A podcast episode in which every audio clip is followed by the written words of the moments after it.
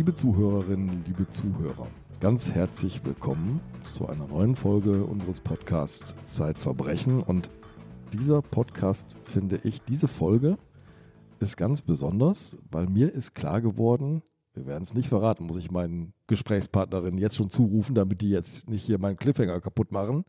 Wir reden über ein aussterbendes Verbrechen. Oh ja. Liebe Sabine.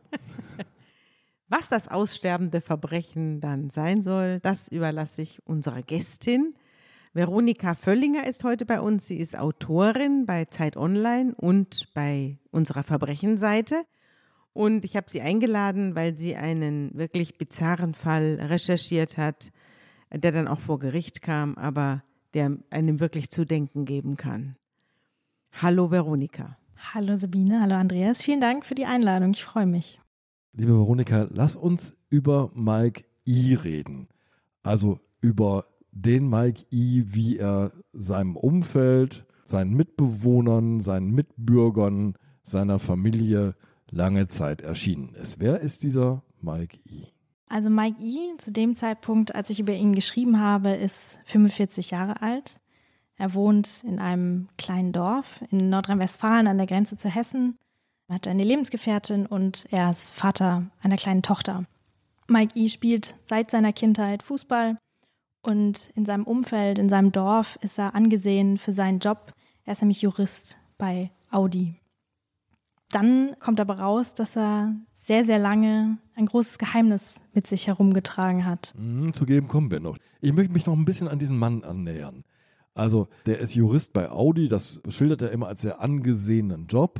Er sagt auch den Menschen um ihn herum, wenn die genauer nachfragen, naja, hier gibt es eine Verschwiegenheitsverpflichtung, die habe ich als Jurist in so einem Unternehmen unterschrieben, darum kann ich euch auch gar nicht so viel erzählen. Und er macht viele Dienstfahrten. Und er macht wahnsinnig viele Dienstreisen. Genau, er hat eigentlich ja einen Job, von dem viele Leute träumen können. Also ein paar Tage in der Woche kann er von zu Hause aus arbeiten, die anderen Tage in der Woche ist er auf Geschäftsreise und unterwegs, hat viel mit tollen neuen Autos zu tun, redet auch gerne über diese Autos und ja, hat einen angesehenen Job und war durchaus dann auch vielleicht ein bisschen beneidet in seinem Dorf. Wie muss ich mir ihn denn vorstellen? Wie sieht er denn aus? Also Mike E. ist kein Mann, der einem sofort auffällt oder der Eindruck macht. Er ist relativ klein und schmächtig, ist eher so der Typ Buchhalter, hat keine Haare. Nichts gegen Buchhalter, ja. Ist sehr blass und schmal und vermutlich würde er einem nicht auffallen, wenn man ihn auf der Straße sehen würde. Und seine Frau und seine Tochter? Hast du die auch gesehen? Die Tochter habe ich nicht gesehen. Die Tochter ist noch sehr klein und die Lebensgefährtin ist, ich würde denken, etwas jünger als er vielleicht, hat dunkle Haare, auch eine sehr zurückhaltende Frau. Also ein ganz normales, bürgerlich erscheinendes Paar. Genau, eine kleine Familie, die in einer dörflichen Idylle wohnt, rundherum viel Wald, viel Natur und alles sehr behütet. Das ist ihm eigentlich gar nicht so richtig in die Wiege gelegt, wenn ich das mal so formulieren darf, denn er selber erlebt, glaube ich, eine sehr schwierige Kindheit, oder? Ja, genau, das stimmt. Also er lebt auch immer noch dort, wo er auch aufgewachsen ist, also als Erwachsener. Und er hat aber dort keine einfache Kindheit gehabt. Also sein Vater vor allen Dingen hat die Familie tyrannisiert und geschlagen. Also ein Gewalttätiger. Ein Gewalttäter, genau. Mhm. Ein Haustürran, Sabine, ja, wie du es immer eine formulierst. Eine gewalttätige Kindheit. Genau. Er hat noch einen Bruder und er hat berichtet, dass der Vater die ganze Familie tyrannisiert und geschlagen hat und er hat sich auch nicht für seine Kinder, für seine Söhne interessiert. Das Einzige, was er gemacht hat, war, den Kühlschrank zu füllen. Das hat Mike E. über seinen Vater gesagt. Na, er hat sich nicht nur für seine Söhne nicht interessiert, sondern er hat ihnen auch quasi Steine in den Weg gelegt, denn als Mike I. das Jurastudium aufnehmen will, weigert sich der Vater, glaube ich, den BAföG-Antrag auszufüllen, oder? Genau, das ist Anfang der 90er. Mike I. hat die Schule beendet und hat es jetzt geschafft, dass er aus seinem Dorf in eine Universitätsstadt ungefähr 50 Kilometer entfernt nach Hessen ziehen kann, um dort eben Jura zu studieren. Das ist ein sehr schwieriges, auch angesehenes Studium, also gar nicht mal so eine Selbstverständlichkeit, wenn man aus so einem kleinen Dorf kommt, dann dort studieren zu gehen. Und der Vater weigert sich dann, den BAföG-Antrag seines Sohnes auszufüllen, der es ihm ermöglichen würde, ja, so zu studieren, wie man sich das vorstellt. Das geht aber nicht auf Dauer gut, oder? Diese Familienverhältnisse zu Hause. Die Mutter trennt sich, glaube ich, hast du geschrieben. Genau, das ist dann schon im, im Laufe des Studiums und was ihm auch am Anfang Schwierigkeiten bereitet, er muss immer wieder zur Uni hinfahren, also er muss ähm, pendeln und er kann eigentlich gar nicht so richtig sich ein Leben dort in der neuen Stadt aufbauen, ein Studentenleben, wie man das kennt. Kann er sich das nicht leisten? Oder warum? Oder muss er sich um die Mutter kümmern? Das weiß ich nicht genau, warum er am Anfang noch zu Hause gelebt hat. Aber auf alle Fälle muss er in den Anfangsjahren immer wieder pendeln und war sozusagen, stand immer noch unter dem Bann dieser tyrannischen Familie und dieses tyrannischen Vaters. Aber offensichtlich, zumindest nach außen, ist er als Jurastudent und dann als Jurist so erfolgreich, dass er bei diesem sehr angesehenen Großunternehmen, deutschen Großunternehmen, in die Rechtsabteilung eingestellt wird. Ich glaube, jetzt müssen wir das Geheimnis lüften, ja. was es mit Herrn I auf sich hat, Veronika. Denn er versucht ja während seines Studiums sich das Leben zu nehmen weil er in einer maximalen Verzweiflungssituation ist. Und dann beschließt er etwas, was ihn letztlich dazu zwingt, ein Doppelleben zu führen. Genau, also er gerät während seines Studiums, auch schon als es fortgeschritten ist, in eine sehr schwierige Situation. Er ist völlig verzweifelt. Und zwar bahnt sich das dann so an, der Vater und die Mutter trennen sich. Eigentlich das, was man sich vielleicht wünschen würde, wenn man in so einer gewalttätigen Familie aufwächst. Und dann muss Mike aber noch weiter für die Mutter und seinen Bruder da sein. Und er kommt nicht mehr hinterher mit dem Studium. Er merkt irgendwann, ich kann das jetzt nicht mehr schaffen. Ich bin festgefahren. Und gleichzeitig kann seine Mutter, die ja jetzt alleine ist, ihn auch nicht mehr weiter finanzieren und macht Druck, dass er sein Studium beenden muss. Er hat auch einen Kredit aufgenommen, den er bedienen muss und rutscht dann immer weiter in so eine Situation, wo er nicht mehr weiter weiß. Er begeht einen Suizidversuch versucht es noch wie ein Unfall aussehen zu lassen, weil er sich schämt, weil er auch seiner Familie nicht sich öffnen will mit seinen Problemen. Und dann entscheidet er sich aber für einen anderen Weg. Er hat dazu selbst gesagt, mir ist mein ganzes Leben aus den Händen geglitten in dieser Situation. Und dass er dann vor zwei Möglichkeiten stand, sein Leben zu beenden oder einen Überfall zu begehen. Der Weg raus aus dieser Misere, aus seiner empfundenen Misere, führt ihn an einem Freitagmorgen im Oktober 2002 in einen Tabakladen in Gießen. Genau, es ist ein Freitagmorgen dort im Tabakladen. Und die Verkäuferin ist alleine und plötzlich betritt ein Mann im Parker das Geschäft und sofort geht er hinter den Tresen und versucht sie zu knebeln und er sagt, gib mir das Geld. Die Frau ist aber ziemlich resolut und fängt an, sich zu wehren. Die beiden rangeln dann sogar hinter dem Tresen und die Frau, die Verkäuferin, ruft ganz laut um Hilfe. Eine Kundin betritt den Laden und die ganze Situation entgleitet und der Räuber stürzt dann ohne einen Centbeutel aus der Tür. Ich habe die ganze Zeit überlegt, liebe Zuhörerinnen und Zuhörer, wann ich die Bombe platzen lasse. Ich glaube jetzt.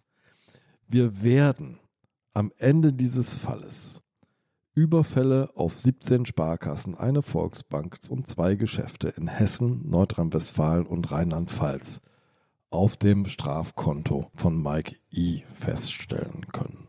Mehr als 400.000 Euro Beute und 100 bedrohte Bankleute und Kunden. Ganz genau, ja. Der erste Überfall, hören wir ja jetzt gerade, ist gründlich schiefgegangen. Ich hätte mir auch keinen Tabakladen ausgesucht, ehrlich gesagt. Ich weiß gar nicht, wie man darauf kommt der zweite Überfall. Beim zweiten Überfall kann ich jetzt schon verraten, bekommt Mike E. den entscheidenden Tipp. Januar 2003. Genau, wenige Monate nach seinem ersten missglückten Versuch im Januar 2003 versucht er es dann bei einem Schreibwarenladen. Der Schreibwarenladen ist in Rheinland-Pfalz. Und er hat mittlerweile eine Pistole in der Hand, als er den Laden betritt. Die Verkäuferin sagt ihm aber, das ist jetzt zu früh. Also er muss wohl früh morgens dort gewesen sein. Und sie hat nur Wechselgeld in der Kasse. Also abends hat sie vermutlich nicht viel mehr in der Kasse, oder? Also man verkauft ein paar Zeitschriften, Bücher, Bleistifte, Kugelschreiber, vielleicht einen teuren Füller, aber Schreibwarenladen als Geldquelle für einen Überfall? Vielleicht hat sie abends die Einnahmen mitgenommen und am Morgen ist eben sozusagen leere Kasse ein neuer Tag. Ja. Später hat sich diese Verkäuferin erinnert, dass ihr dieser Räuber irgendwie unsicher vorgekommen ist und dass sie sogar gar nicht die 110, die Notrufnummer der Polizei anrufen wollte, weil sie hielt ihn nicht für so gefährlich. Er steht also da, Mike E., und kann nicht darauf hoffen, hier das große Geld zu machen. Die Verkäuferin rät ihn dann eher so im Scherz, also wenn Sie Geld brauchen, dann müssen Sie gegenüber in die Sparkasse gehen. Sie konnte ja nicht ahnen, dass sie ja diesen Rat prompt umsetzen würde, oder? Ja, das stimmt. Gegenüber dieses Schreibwarenladens war eben die Sparkasse und ja, diesen Rat nimmt Mike I dann an. Er verlässt den Schreibwarenladen, er geht über die Straße, geht in die Bank und dann verlässt er die Bank wieder mit 26.197 Euro.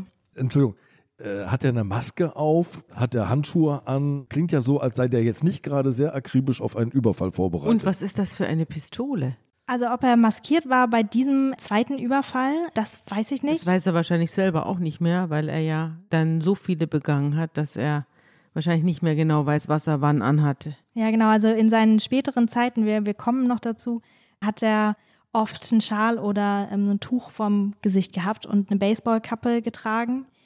Ganz oft aber auch keine Handschuhe und hat teilweise die Pistole von der einen Hand in die anderen gewechselt. Also diese anfängliche Unprofessionalität, die hat er immer noch so ein bisschen behalten.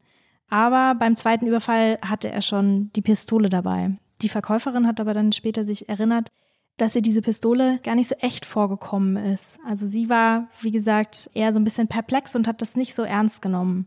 Aber eben, er hatte eine Pistole in der Hand, mit der er sie bedroht hat.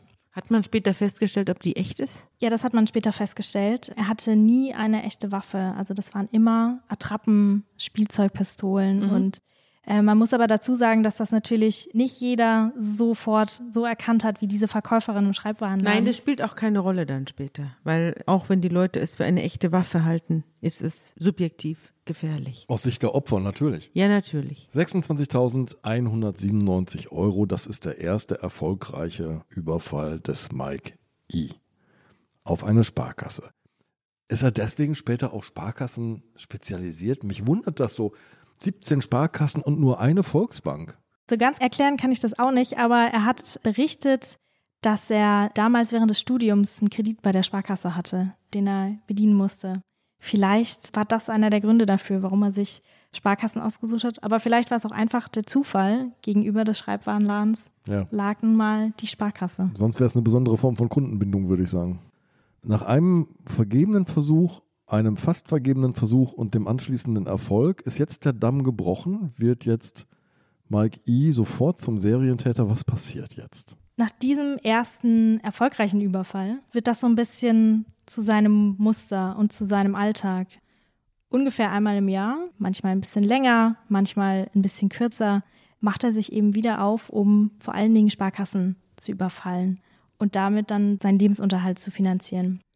Er zieht los. In den Jahren danach kann er mehr als 30.000 erbeuten. Mal sind es nur 240.000, mal auch nur 5.000. Aber das wird dann die Jahre danach sein Lebensinhalt. Einmal im Jahr ungefähr loszuziehen und eine Sparkasse zu überfallen.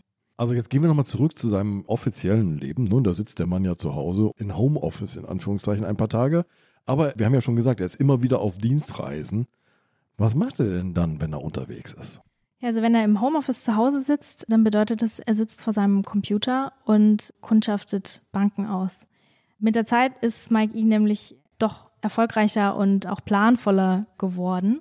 Er ist nicht mehr einfach auf gut los in ein Geschäft spaziert oder in eine Sparkasse, sondern er hat sich sehr genau überlegt, wie muss ich vorgehen, um Erfolg zu haben. Also er hat sich kleine Sparkassen ausgesucht, Provinzbanken, es waren ja alles Banken in Hessen, in Rheinland-Pfalz und in Nordrhein-Westfalen, die ungefähr zehn Kilometer entfernt waren von der nächsten Polizeistation. Ah, damit beim Druck auf dem Notrufknopf sozusagen die Einsatzkräfte nicht so schnell vor Ort sind. Ja, ganz genau. Und das okay. war sozusagen seine Aufgabe im Homeoffice. Mit dem Zirkel sozusagen Kreise um Polizeistationen und Banken zu schlagen. Ja. Darf ich mal fragen, vor wem er diese Scheinwelt aufrechterhalten musste? Wer ist denn da zu Hause? Der ihn da im Homeoffice vor dem Computer sitzen sieht? Einmal natürlich seine Lebenspartnerin. Wo hat er denn die her? Die kommt auch aus dem Dorf, wo er ah, herkommt. Also die hat er schon sehr früh. Wie lange ähm, die beiden sich kennen, das konnte ich nicht klären, aber sie kennen sich schon lange. Also es ist wie gesagt ein kleines Dorf, man kennt sich und seine Mutter lebt ebenfalls in der Gegend seine Fußballkumpels, Leute im Dorf, der Ortsvorsteher vom Dorfverein. Also er hat viele Freunde. Mm, nee, er hat eigentlich eher zurückgezogen gelebt und sich auch immer mehr zurückgezogen. Also er hat später dann erzählt, dass er zum Beispiel irgendwann aufgehört hat, Fußball zu spielen, bei den richtigen Spielen. Also seit seiner Kindheit ähm, hat er Fußball gespielt. Und irgendwann konnte er aber nur noch das Training mitmachen, weil er hat ja keinen Job, keinen richtigen Job. Und deshalb hat er auch keine Krankenversicherung. Und er hatte einfach große Sorge, dass er sich verletzt, dass was passiert und dass dann sein Doppelleben auffliegen würde. Also er hat dann sich im Laufe der Zeit immer mehr zurückgezogen und sich in seiner Scheinwelt eingerichtet. Weißt du, wo er gewohnt hat, wenn er auf Dienstreise war? Ist er da in Hotels gegangen? Hat er im Auto übernachtet? Nee, das konnte ich nicht äh, klären. Das kam auch dann im Prozess nicht zur Sprache. Aber wahnsinnig üppig kann der Mann doch nicht gelebt haben. Ich habe hier gerade mal einen Taschenrechner gezückt. Wir haben, das hast du Sabine ganz am Anfang gesagt, 400.000 Euro Beute insgesamt etwa. Und zwar über einen Zeitraum, wenn wir den ersten Überfall nehmen im Januar 2003 bis zum letzten Überfall im Januar 2018. Ja, dann sind es 15 Jahre und das ergibt genau sozusagen eine Monatseinnahme von 2222 Euro. Also der Mann lebt sparsam, oder? Ja, der Mann lebt sparsam und das, was du gerade gemacht hast, das ist auch das, was die Ermittler gemacht haben.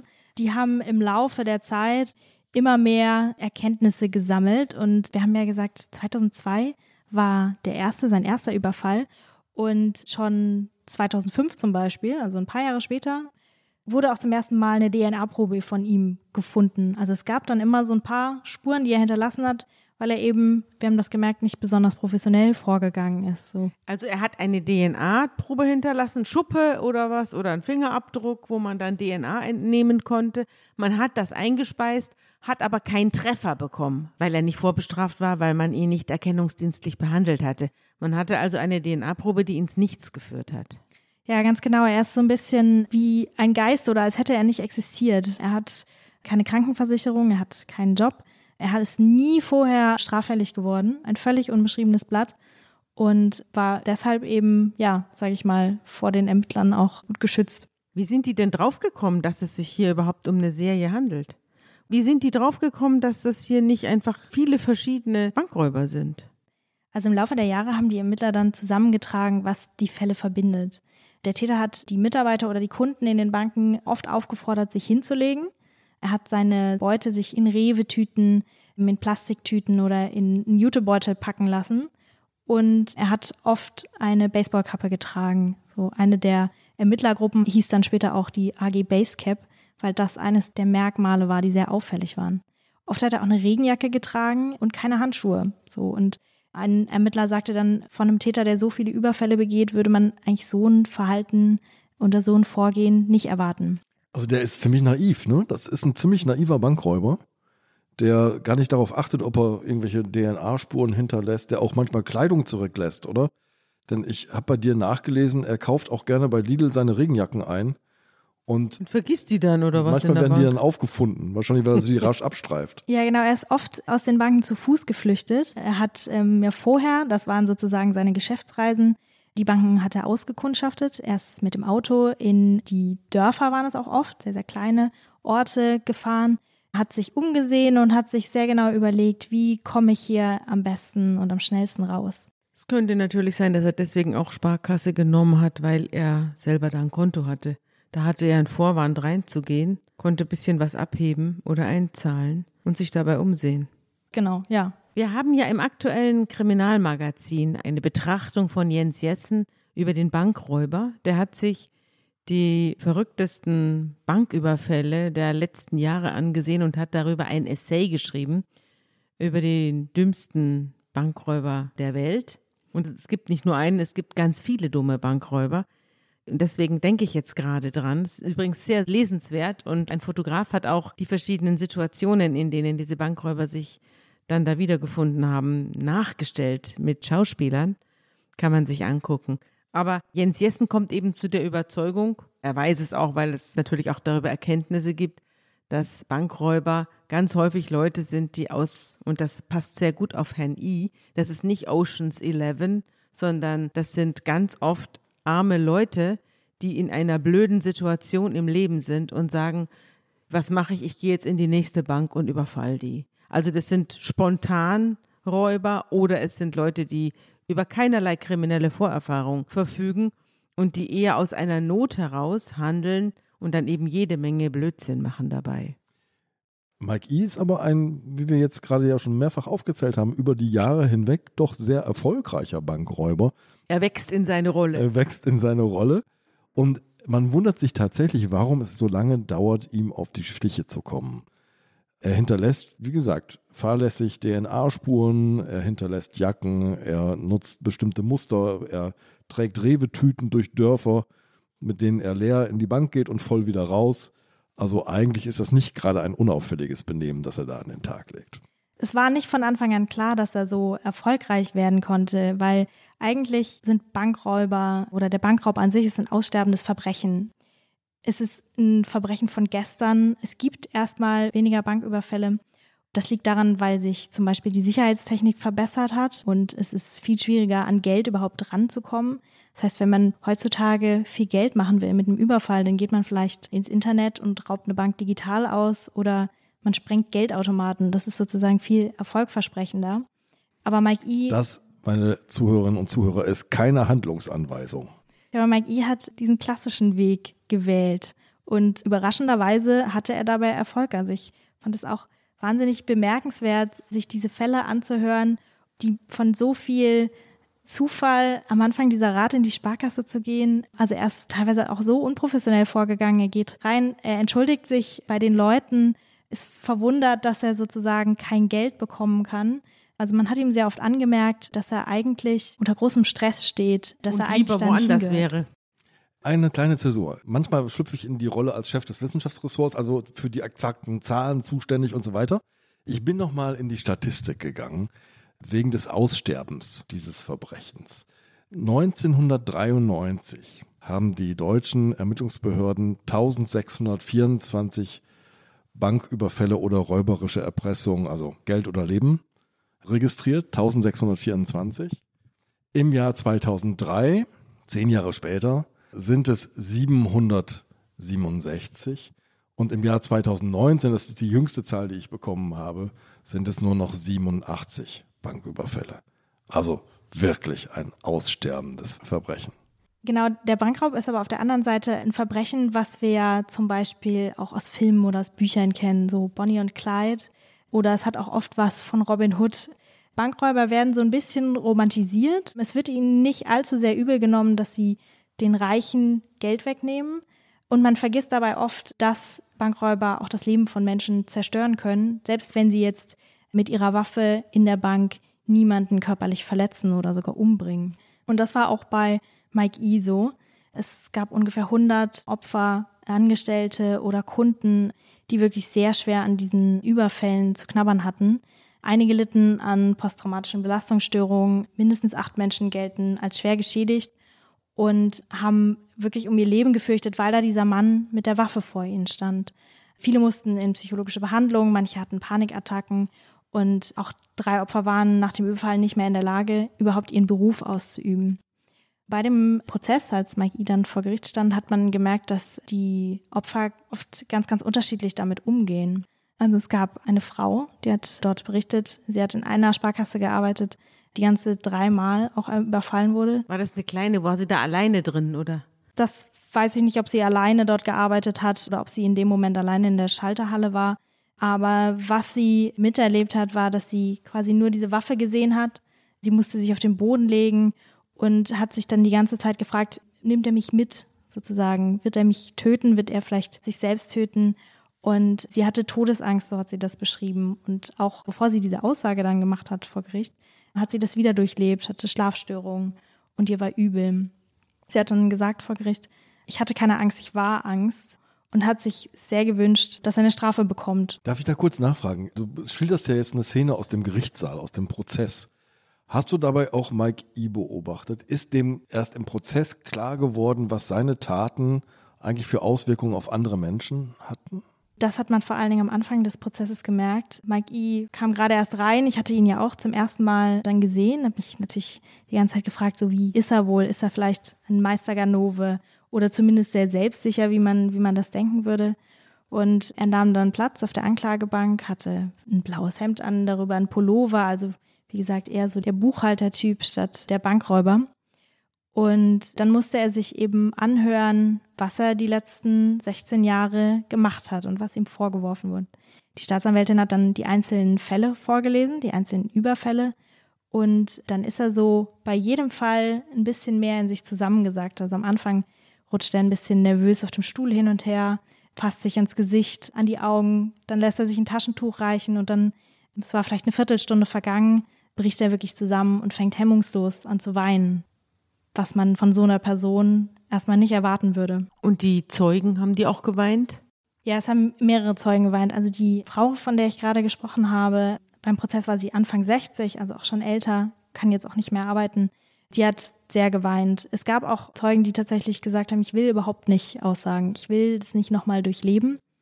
Teilweise war es auch so, dass sie auch im Laufe des Prozesses erst überzeugt wurden, weil andere ihnen erzählt haben, doch, der Richter geht sehr, sehr gut mit dir um und du kannst diese Geschichte nochmal erzählen. Also es wurde auch während dieses ganzen Prozesses den Zeugen sehr viel Raum eingeräumt. Man wollte diese Geschichten hören, weil man einerseits natürlich der Öffentlichkeit, aber auch dem Angeklagten klar machen wollte, was da passiert ist. Und er hat selbst gesagt, dass ihm erst so richtig klar wurde, was er da gemacht hat, als er die Anklageschrift vor sich gesehen hat. Also da hat er erst verstanden, was seine Taten bedeutet haben und überhaupt das Ausmaß. Und ich hatte dann den Eindruck, dass ihn das, als es ihm vorgelesen wurde, auch nochmal mit so einer besonderen Wucht getroffen hat. Er musste da komplett nochmal durch und sein großes Talent, wenn man das so sagen will, ist ja die Verdrängung. Und in diesem Moment konnte er nicht mehr verdrängen, sondern er musste sich dem Ganzen stellen. Sabine, er hat sehr rasch zugegeben, dass er all diese Taten begangen hat. Also das Gericht könnte jetzt auch sehr schnell über die einzelne Tat hinweggehen. Ist das etwas Typisches, dass so sorgfältig auch den Zeugen und ihrer Geschichte Raum gegeben wird? Ja, das ist häufiger so. Zumal hier eben eine auffällige Diskrepanz ist zwischen der Wahrnehmung des Täters und der Wahrnehmung der Zeugen und der Öffentlichkeit. Also die, wir haben ja gerade darüber gesprochen, dass das alles gar nicht so mit einer Spielzeugpistole in so einen Laden rein, ja, so in so eine Bankfiliale ist ja eher komisch, ist ja auch bei Slapstick-Filmen immer wieder Thema, aber dass das eben massive Auswirkungen hat auf Personen und auf Biografien. Ich habe mal einen Film gesehen, da wurden nur Menschen befragt, die als Kunden oder als Angestellte in Bankfilialen waren, die überfallen worden sind. Ich weiß nicht mehr, wo ich den gesehen habe, aber es war total eindrucksvoll, wie unterschiedlich die damit umgegangen sind. Einige waren am anderen Tag wieder da und andere sind nie wieder in eine Bank gegangen. Und am eindrucksvollsten war eine Frau, die in einer kleinen Bank auf dem Lande saß, die drei oder viermal hintereinander überfallen worden ist. Und die ersten drei Mal war sie am nächsten Tag wieder an der Kasse gesessen. Und das vierte Mal hat der Räuber sie angefasst. Er hat sie angefasst, er hat sie in einen hinteren Raum geschubst und dort eingeschlossen. Aber dieses Anfassen, das hat etwas in ihr ausgelöst, sodass sie danach nie wieder diese Bank betreten konnte. Also diese wackere Sparkassenangestellte, die da über zehn Jahre drei Überfälle überstanden hat, ohne einen Mucks zu machen, die brach dann beim vierten Mal zusammen. Dass so viele Zeugen angehört wurden, hatte noch einen anderen Grund. Und zwar, als Mike E. dann seine erste Aussage vor Gericht gemacht hat, hat er sich ganz oft an die Details seiner Überfälle nicht erinnern können. Einerseits ist es natürlich verständlich, es sind 20 Überfälle, die 16 Jahre teilweise zurückliegen. Und dann hat er ganz oft auf die Fragen des Richters nur mit, ja, es kann sein, dass ich dann zu Fuß weggerannt bin oder ist es möglich, dass alles so und so abgelaufen ist und dass ich das und das gesagt habe. Also er konnte sich nicht richtig erinnern, vielleicht wollte er sich auch nicht richtig erinnern. Irre, das heißt, die Taten sind in seinem Gehirn so wenig konturiert, da hätte man ihm noch drei weitere Überfälle runterschieben können, oder? Ja, das stimmt. Und es gibt ja auch noch zehn oder elf Fälle, wo man vermutet, dass er sie begangen hat die aber dann nicht zur Anklage gekommen sind, weil man sie ihm nicht direkt zuordnen konnte. Sie waren und er verjährt. selber wusste es auch nicht mehr. Genau, und da hätte man sich auch fragen können, weiß er das denn überhaupt? Also sozusagen die 20 Fälle, die dann, für die er sich verantworten musste, die waren gar nicht das ganze Ausmaß, sondern da war dann auch noch viel mehr. Werbung Liebe Hörerinnen und Hörer, Sie möchten das Magazin zum Podcast einmal unverbindlich testen? Dann lassen Sie sich Ihre persönliche Zeitverbrechen-Ausgabe gratis nach Hause liefern. Jetzt bestellen unter www.zeit.de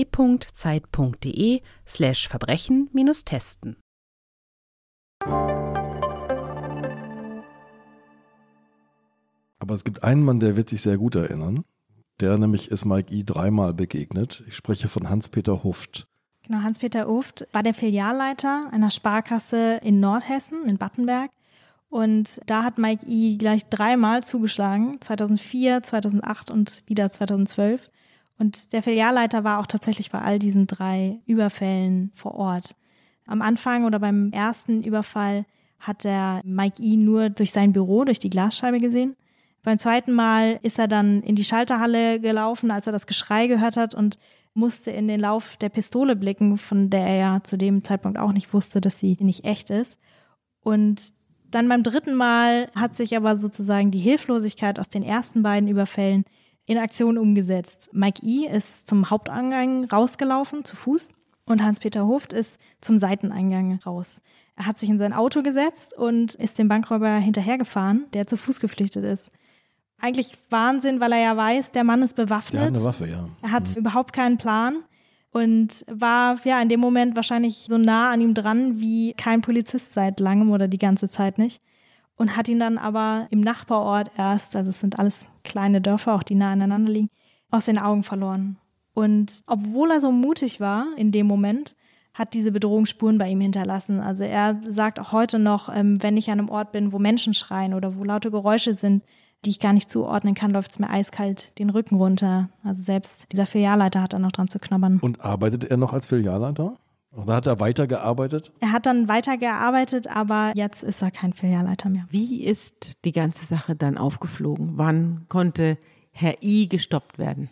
Sabine, das interessiert mich auch total. Aber es gab vorher noch mal einen verzweifelten Versuch der Polizei, die ja zwar Spuren sammelte, aber irgendwie den Kerl nicht zu fassen kriegte.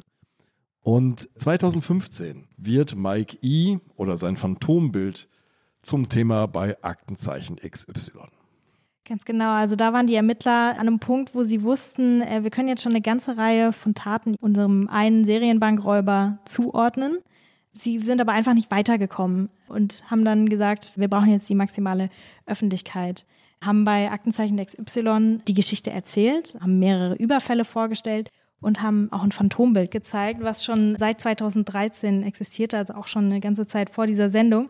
Und dieses Phantombild zeigt einen Mann mit einem rundlichen, aber auch nicht besonders markanten Gesicht. Er hat keine Haare, er hat blasse Haut. Und schon damals hat dieses Phantombild ihn recht gut getroffen. Also du hast es ja dann überprüfen können. Genau. So sieht er aus. Ja, so sieht er aus, ja bisschen älter vielleicht, aber so vor allen Dingen, ja, das schmale, schmächtige, das hat es schon sehr gut getroffen. Jetzt muss man natürlich dazu sagen, vielleicht machen wir von da aus mal einen Sprung in sein Dorf. Der lebt ja in einem sehr geschlossenen Umfeld. Jeder kennt jeden. Man ist im Fußballverein. Du hast das ja alles gerade sehr genau geschildert. Das heißt, jetzt kommt auch keiner auf die Idee, der im Dorf Aktenzeichen XY guckt, zu sagen, das ist Mike E., oder? Also nach allem, was man weiß, wusste in dem Dorf wirklich niemand etwas. Die waren total überrascht. Ähm, sie konnten sich das teilweise nicht vorstellen. Er wurde als zwar zurückhaltender, aber eben ganz normale, ordentliche Familie, wurden er und seine Partnerin beschrieben. Und gleichzeitig waren die Leute dort aber auch sehr zurückhaltend, überhaupt über die Familie zu sprechen. Also es war dann oft die Rede von Respekt und Anstand, warum man nichts sagen will. Und man hat so ein bisschen zusammengehalten. Ich habe versucht, Nachbarn oder Menschen im Dorf zu kontaktieren und natürlich auch die Mutter oder die Partnerin. Und sie haben kurz freundlich mit mir gesprochen und aber gesagt, nee, wir wollen dazu nichts sagen. Und ich habe dann auch vor dem Prozess noch mal ganz kurz mit der Lebenspartnerin geredet, aber auch da hat sie wieder abgelehnt, überhaupt was zu sagen. Und da in dem Moment kam dann ein anderer Reporter zu mir, der vor Ort war und hat sich gewundert, dass sie überhaupt gesprochen hat und meinte dann so, ja, das ist das Dorf des Schweigens. Also was sehr stark zusammenhält. Und auf der anderen Seite ist das aber auch was, was Mike E. im Prozess nach vorne geschoben hat was ihn sozusagen aufgefangen hat. Er hat gesagt, dass er glücklich ist, dass er dort aufgewachsen ist und dass er auch in einer fernen Zukunft glücklich ist, dass er wieder dahin zurückkommen kann, so weil er dort seine Freunde, seine Familie hat, die ihm auch gesagt haben, so wir nehmen dich hier wieder auf in der Gemeinschaft. Ja, so wie ich ihn sehe, ist natürlich auch ein Allerweltsgesicht. Also wenn ich dieses Gesicht im Fernsehen sehen würde, würde ich auch sagen, ich kenne ungefähr 20 Leute, die ungefähr so aussehen. Also das kann man jetzt gern glauben, dass die ihn nicht erkannt haben. Genau. Oder erkannt haben und gedacht haben, naja, so sieht irgendwie jeder Zweite aus. Und er hat auch versucht, so ein bisschen auf die falsche Fährte zu lenken. Also manchmal hat er mit einem osteuropäischen Akzent versucht zu sprechen. Oder er hat irgendwie seine Satzstellung umgestellt, sodass es ungelenk rüberkommt. Und in mehreren Fahndungsmitteilungen von damals ist dann auch die Rede, Zeugen haben ausgesagt, das könnte ein Osteuropäer sein. Vielleicht hat das auch einfach dazu beigetragen, dass die Öffentlichkeit auf die falsche Fährte gelockt wurde. Aber irgendwann erinnert sich jemand an ein Detail eines Überfalls. Und Sabine, du hast vorhin gefragt, wie fliegt denn Mike E. auf? Und ich glaube, das ist jetzt der Moment, um von seinem letzten Raub zu erzählen, am 2. Januar 2018. Dazu muss man noch kurz sagen, zwei Jahre davor, 2016, hatte er seinen bis dahin größten Erfolg. Also er hat eine Sparkasse überfallen 2016 und mehr als 81.000 Euro erbeutet. Für ihn das ganz große Ding. Jetzt hat er erstmal viele Monate Ruhe, weil er sich sein Geld ja so eingeteilt hat, dass er 2000 Euro zum Leben hat. Überhaupt kein Luxus, sondern wirklich nur das Nötigste, um seine Scheinwelt, sein Doppelleben aufrechtzuerhalten. Und er hat dann auch gedacht, so, das, das war jetzt der letzte Raub. Und das ist überhaupt ein Gedanke, den er die ganze Zeit hatte. Also er hat immer gedacht, das war jetzt das letzte Mal. Und jetzt gewinne ich im Lotto. Er hat zum Beispiel auch Lotto gespielt, weil er immer gedacht hat, er gewinnt das große Geld, was ihn aus seiner Misere herausholt.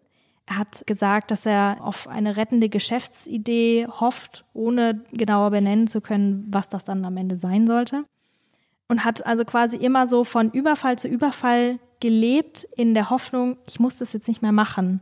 Und dann aber irgendwann wurde das Geld knapp, er musste wieder los. Was wir, glaube ich, nicht verraten haben oder nicht erzählt haben, nicht zu Ende erzählt haben, ist, die ganzen Umstände haben natürlich dazu geführt, dass der Mann überhaupt kein abgeschlossenes Jurastudium hat.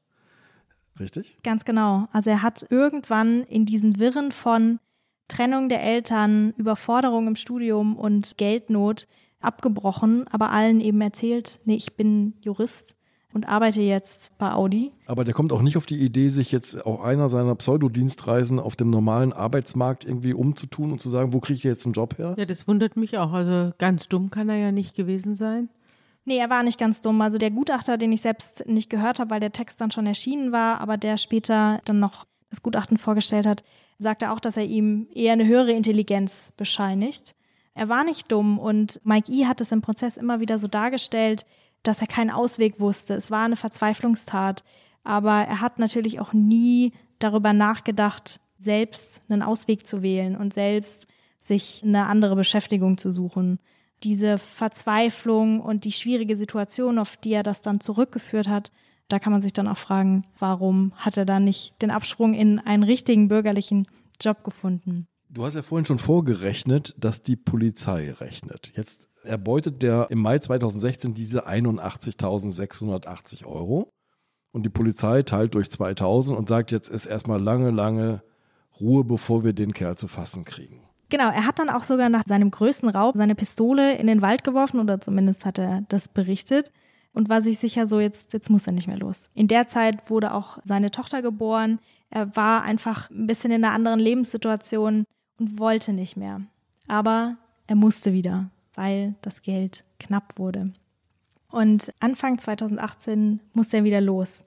Er hat berichtet, dass er damals lange vorher im Ort herumgelaufen ist, weil er eigentlich nicht wollte. So, er war schon so einem Punkt, wo er ja vielleicht ein bisschen unvorsichtig geworden ist. Aber dann hat er eine Sparkasse wieder in Nordhessen überfallen, hat 11.000 Euro erbeutet und ist dann in seinem Fluchtwagen davongefahren.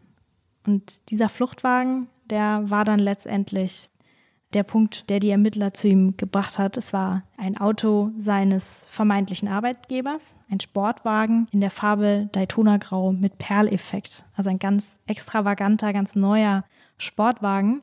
Und dann gab es einen Zeugen, dem dieses Auto aufgefallen ist. Der Zeuge konnte das dann ganz gut beschreiben und auf Überwachungsvideos haben die Ermittler den Wagen auch wiederentdeckt und haben dann rausgefunden, wie gesagt, es ist ein neues, ein seltenes Modell. Nicht viele Menschen fahren das.